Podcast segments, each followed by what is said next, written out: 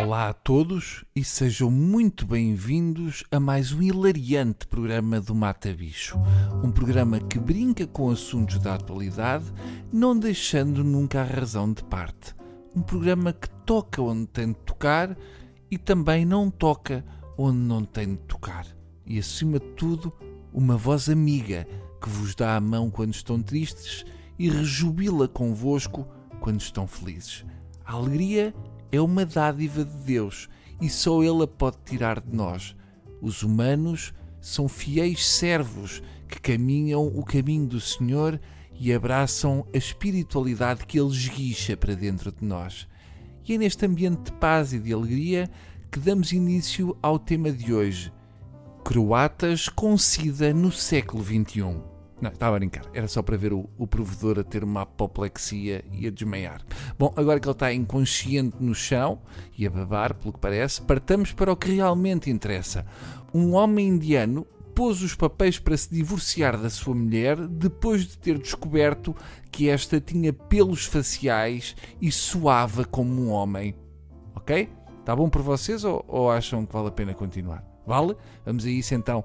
A notícia é avançada pelo Daily Mail, explica que o homem não tinha visto nem ouvido a mulher com quem se casou porque se tratava de um casamento arranjado pelos sogros e a noiva, quando subiu ao altar, trazia um véu ali estrategicamente colocado a tapar a carinha e manteve-o durante toda a cerimónia. É estranho ter corrido mal, não é? É como casar com um Kinder, é sempre uma alegre surpresa. O senhor indiano conta, e passa a citar, depois de passar uma semana com ela, saí da cidade para ir trabalhar. Quando regressei, reparei que lhe estava a crescer barba e que a voz dela soava como a voz de um homem. Olha que bem, muito bem. E teve muita sorte não levantar o véu e não estar lá um touro da ganadaria de Jaipur. Então, mas neste processo todo, antes de chegar ao altar, ninguém ouviu uma voz de homem a sair de dentro de um vestido de noiva e disse: Oh diabo, então o que é que está o mecânico do fim da rua a fazer vestido de noiva de Santo António de Delhi? Já a mulher alegou que tanto os pelos faciais como a voz grossa se deviam a um problema hormonal. Eu conheço tão bem esse problema hormonal. Chama-se testículos enormes ao que parece, a família da mulher pagou um dote ao homem antes do casamento e avisaram que, caso houvesse separação, este teria de pagar uma pensão de alimentos à mulher. Olha os gajos, esperto! É como aqueles bolos que caíram ao chão e ficaram assim todos esfarelados e alguém diz, epá, põe chantilly por cima que ninguém vai reparar, vai tudo parar ao mesmo sítio.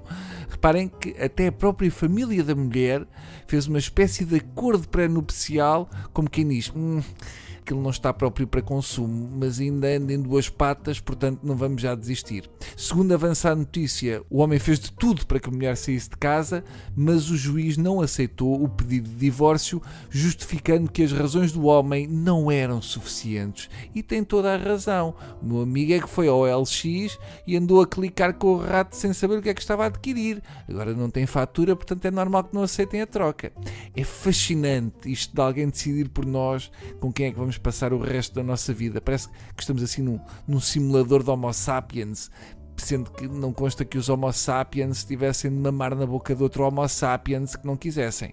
Há várias lições a tirar desta bonita notícia. A primeira de todas é que o senhor vai ter de viver com uma senhora que lhe vai dar cabo do estoque de giletes na noite de núpcias.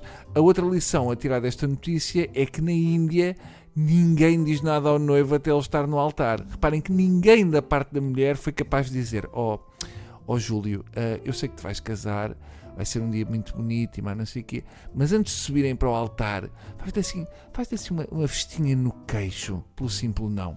Portanto, fica provado que, afinal, isto de comer um caril picante é só para homens de barba rija.